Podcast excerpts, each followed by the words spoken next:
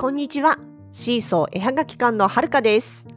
このポッドキャストでは、私たちの北海道暮らしのあれこれや、ものづくりな日々について、いろいろとお話をしています。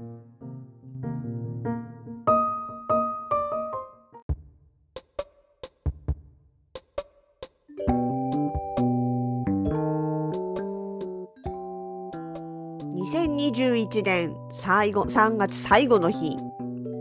えー、プライベートですが、プロ野球を見に行ってきました。えっ、とね、ファイターズと西武ライオンズです。いや、実は私ね、あの、プロ野球を生で見るのは初めてでした。いや、子供たちは、子供と、あの、うちのほのかさんはね、今日、去年じゃないや、一昨年か。一昨年とか、そのぐらいの時に、あの、ファイターズを見にね、札幌ドームに行ってるので、何回か行ってるんですよ。まあ、多分、ほのかさんはそれ以外にも行ってることがあると思うんですよね。なんですけど、私はその時は一緒に行ってなくて、で、高校野球はね、行ったことあるんです。まあ、あの、知ってる友達の高校とかが出たりとかしてね、それを見に行ったことはあるんですけれども、プロ野球をえーと、ちゃんとした試合をっていうか見に行ったのは初めてでした。あそうちょっと前にね2年前か栗山であのファイターズの2軍の人たちが社会人野球の人と一緒に試合をやったのは見に行きましたけどまあまあそれはまた別ちょっとね違うんでねそうでまあもともと私そんなに野球に興味があったわけではないので、まあ、そんなにあのなんていうかな行こうって思ったこともなかったんですよ。ただ子供がね、2、3、3、4年前かな、アニメの影響で野球にハマったんですよ。未だに野球好きでね、試合始まるといろいろこうチェックしてるわけなんですが、まあ前々からね、今年2021年は開幕戦に行こうねっていう約束をしてたんですね。なので、まあチケットを取って、ちょっと開幕戦初日はあの私のミスでチケット取れませんで、翌日の今日、ということで行ってまいりました。まあ札幌ドームですよ場所。なんでねいや数日前に来たよねみたいなねこうグラウンド見下ろせばああ今人工芝入ってるけど数日前あそこコンクリートだったよねみたいなねそういうよくわからないこうねあのことを思い出しながらそうでやっぱりねでもあの生で見ると面白いですよね。そんなに野球に興味がないとかルール細かいことまで理解していないとはいえ、やっぱりこう、目の前でね、展開される白熱の試合っていうのを見るとね、ついついこう、夢中になっちゃいますよね。で、やっぱりまあ思うのが、スポーツ工業もね、エンタメ、あの、悪い意味じゃなくて、いい意味でやっぱりエンタメなんだよねって。例えばその始まる前のファイターズガールたちのショーだったりとかね、あとイニングとイニングの間に大型ビジョンを使っていろいろクイズが出されたりとか、抽選があったりとか、まあ、あとね、その、ファイターズガールの、あの、ダンスがあったりとかっていう、まあ、ここをちょいちょい挟みながらやるわけで、だから、ただただ、単純に野球の試合を見ているだけっていうよりかは、いろいろなエンタメ要素も含めて、それも含めて全体が、まあ、こう、試合を見に行く、観戦するっていうことなんだなっていうのを、こう、感じました。で、もちろんゲームが始まればみんなでわーっと盛り上がってね、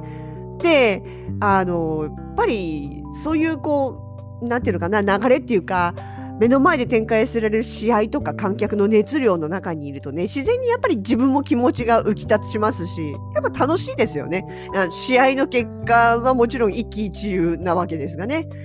この辺はやっぱり生ならではだなと思うわけですよ。で生のって言えば、スポーツ観戦でそういえばね、昔ね、私あのプロレスの試合に行った時もそうだったんですよ。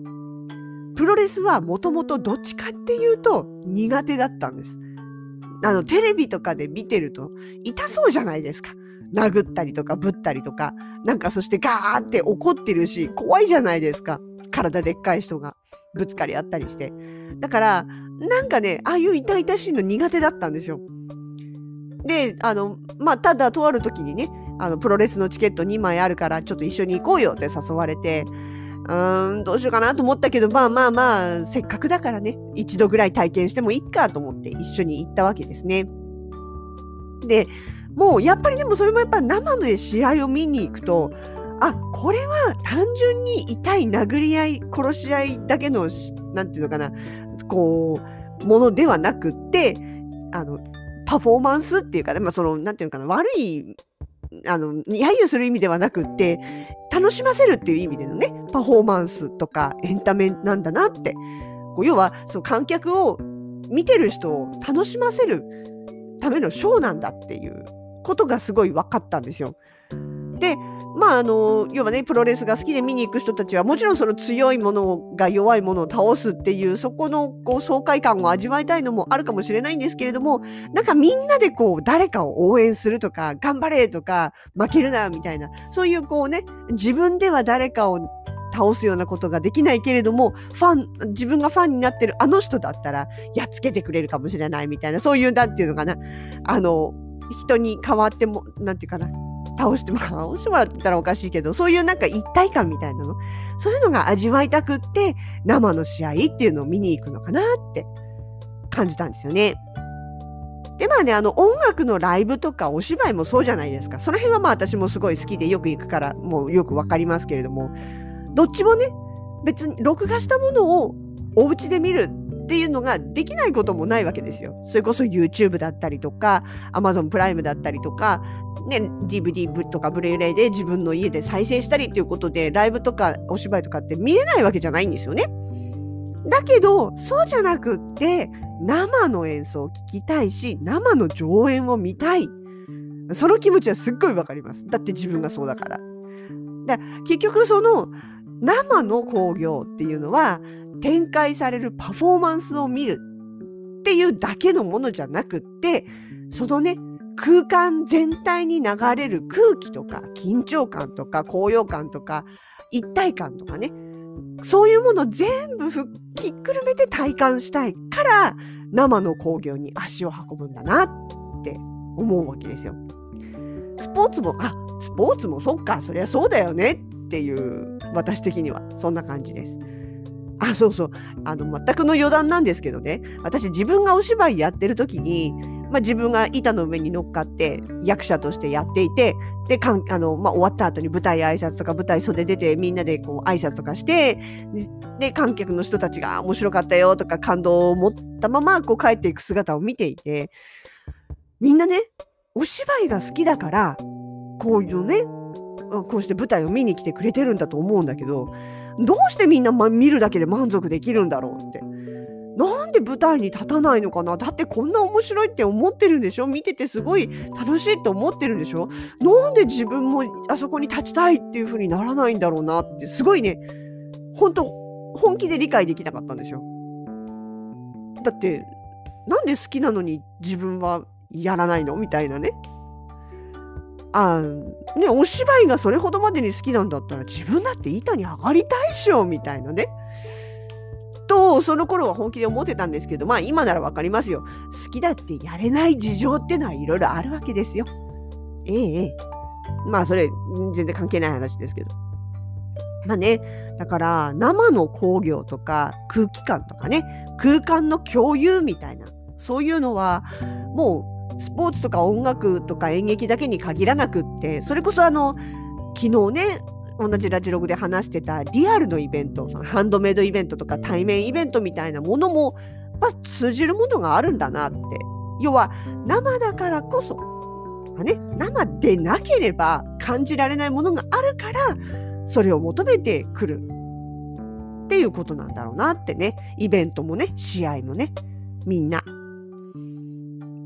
そう。まあ、そんなわけで私のプロ野球生観戦初体験の試合はですね、本命のファイターズは残念ながらですね、引き分けでございました。今ね、コロナの感染とか、まあその要は、うんと、あんまり長時間共有しないだっけな。なんかまあ理由あって、プロ野球も9回で、あの、勝負つかなかったら延長しないんですよね。引き分けでおしまいっていう形になるみたいなんです。で、あの、もう今回のね、今日のファイターズもね、3回もですよ。3回もワンアウト満塁とか、ノーアウト満塁とかあったのに、結局ね、そこで点取れなかったんですよ。えー、えこれいけるべっつってみんなでこうね、わーって言ってるのに、結局最終的に、あの、満塁のまんま、アウトみたいな。あーって。まあね、勝負は時の運ですから、しょうがないんだけど。あの、まあ、そのこのじりじりした感じもまたね、生の良さなんだろうと思いますしね。まあまあ、しょうがないです。でもね、まあ次いつ見に行けるかわかりませんけど、もし次にまた試合見に行けたら、その時はね、勝って、球場にね、こう、花火がドドーンと上がるのを見てみたいな、と思うわけでございます。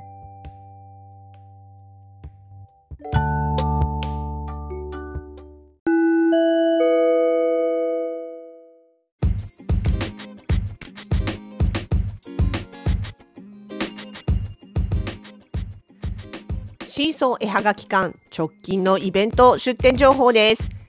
次回は4月の26日月曜日から5月の2日日曜日まで。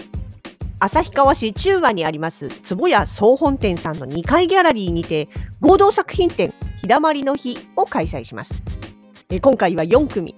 イラストレーターの柿原ひとみさん。和柄小物の冬館さん。食べられない練り切りの甘味どころさん。そしてうちシーソー絵はがき館。この4組でお届けいたします。期間中は作家4人のうちの誰かは必ず在中しています。ぜひご予定に入れていただければと思います。よろしくお願いします。